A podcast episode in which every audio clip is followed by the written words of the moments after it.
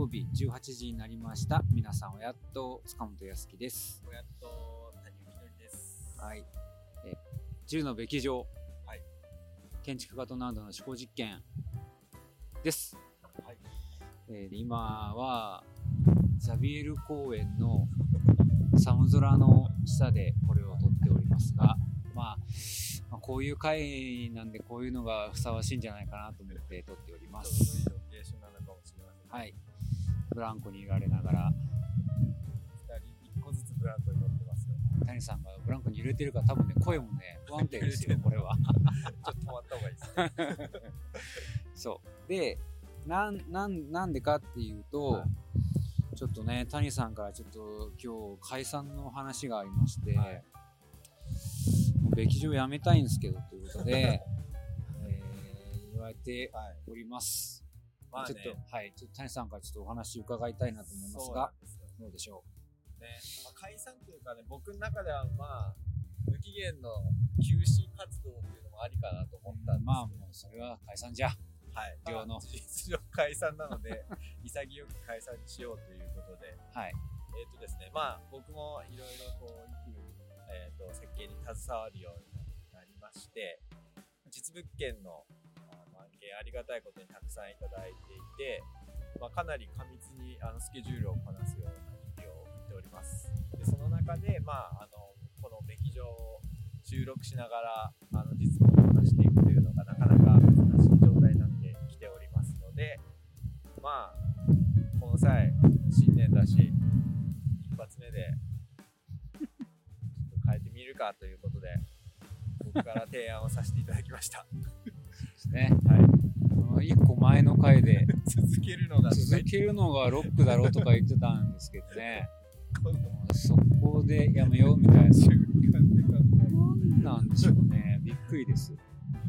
まあ、新年ね、こう迎えて、こういろいろ1年の活動とか考えたときに、まあ、実際かなりこう難しいんじゃないかなっていうところにぶち当たっておりまして、はい、塚本さんとあのリスナーさんたちには申し訳ないですけれども、まあ、これを元に僕はますますがやっていきたいと思いますし、塚本さんも、まあ、新しいね、新天地であの活躍していただきたいという思いもありますので、これをもって、えっ、と、解散をしたいということで、はい。話をいたしました。はい、そうですね。ということで、ございます。なので、まあ、えっ、と、吉梨から数えたら多分もう2年くらい、はい。家づくりの吉梨ごとをというポッドキャストで始まって、えー長い方で2年くらいお付き合いいただいたのかなと思います。で、その中でいろんなメールをいただいたりとか、えー感想をいただいたりとか、長くご愛顧いただいた方々には大変申し訳ないんですけども、まあ、感謝の言葉をここでお伝えしつつ、えーお別れの挨拶にしたいなということでございます。本当に今までお聞きいただいてありがとうございました。ありがとうございました。はい。で、えーまあそんなことをつゆ知らず、白熊さんからあの メールをいただいております。はい。これをちょっとご紹介して最終回は終わろうかなと思います。はい。はい。京都府にお住まいの白熊さんです。えー以前からね、白熊さんには何通もお手紙をいただいております。はい。で、えー谷さん、塚本さん、おやっとですと。そうです。はい。劇場第10回で、えー縁側のお話がありました。縁側って不思議ですよね。原体験のあるなしに関係なく多くの人にノスタルジーを感じさせる謎のエモ空間。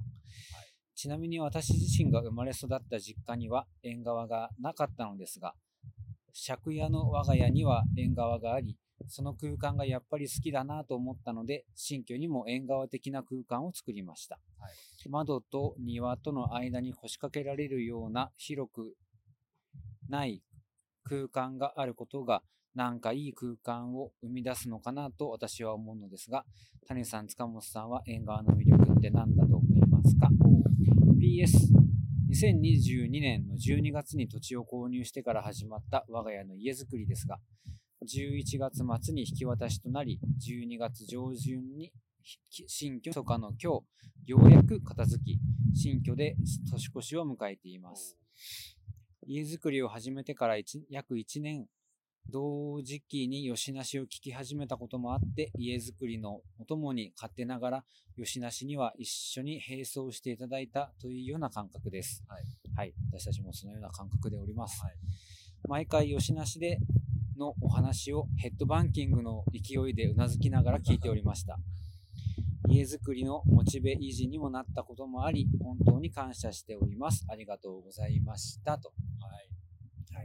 はい。はい。いただいております。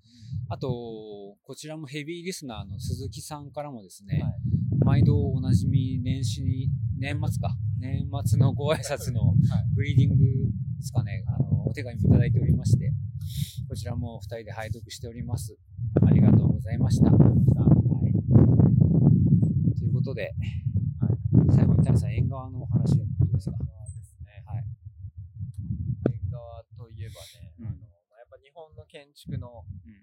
日本の建築って面白いことで、えっ、と、中と外の空間の仕切りっていうのがかなり曖昧な建築物が多いんですけれども、まあ、その中間地点としての縁側、まあ、が外国語でも縁とか言ってね、あの結構使われる言葉になってきてるみたいですけど、へえ。はい。縁側にも濡れ縁ですとか、あと、全く室内になっている縁側というのもあって、うん。まあ、その使われ方によって外と中のつなぎ方が変わってくると。うん濡れ縁はもう外部に面する縁側。うん活動している時に腰掛けたりとか。あとは廊下として濡れ縁がある場合もありますね。うーん。で、鹿児島で言えば、あの、武家屋敷とかは、うん。えっ、と、雨戸が縁側の外側を走るようになってるんですけど、基本的にはもうオープンで、うん。で多分台風の時なんかにこう閉じるような使い方をするんですけど、縁側のあの出墨のコーナーのところなんかは、出墨。出墨、外側の角パが雨戸がこう2点、2点で支えるようになってて、こう回転するようになってるんですよ。建具が。コーナー直角コーナーを曲がれる仕組みになってへえ。るそれで雨戸を引き出して、えー閉じるっていうような縁側の作り方もあったりして、まあ、様々な日本人の工夫が盛り込まれている場所で、その中間的な部分があることで、日本人の暮らしが中と外がつながってきたと言っても過言ではないでしょう。なるほど。はい。ですね。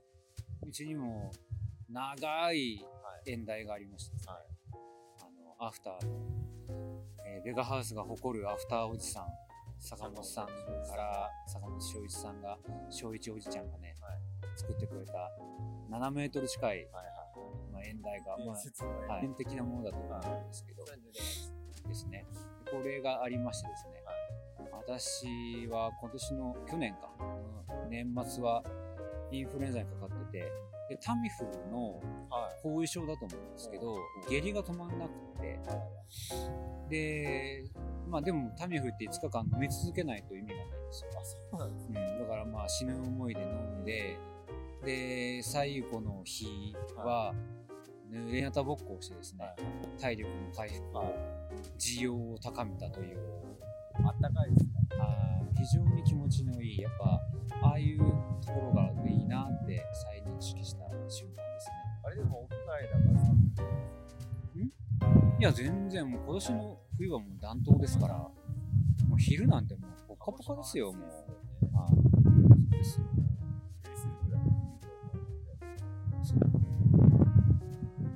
そう。ちょっとだから今下がってきた感じですね。はい。縁の飾るにはふさわしい。縁の話でしたね。うぜえ。うざい。なぁ、何は最後まで。はい。とい。うことで、まあ、一応今後の活動もね、全力であのやってい。きたい。と思い。ますので、そうですね。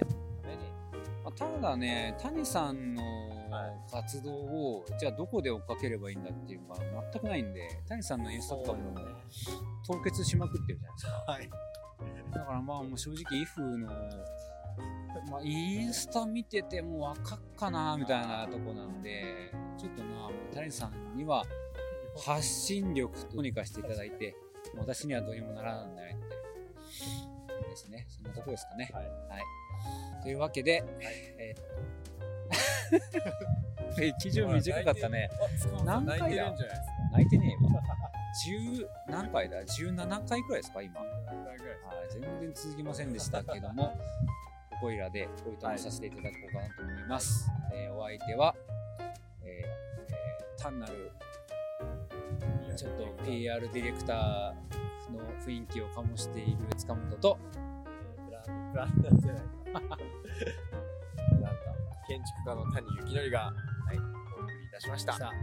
皆さんお元気で元気です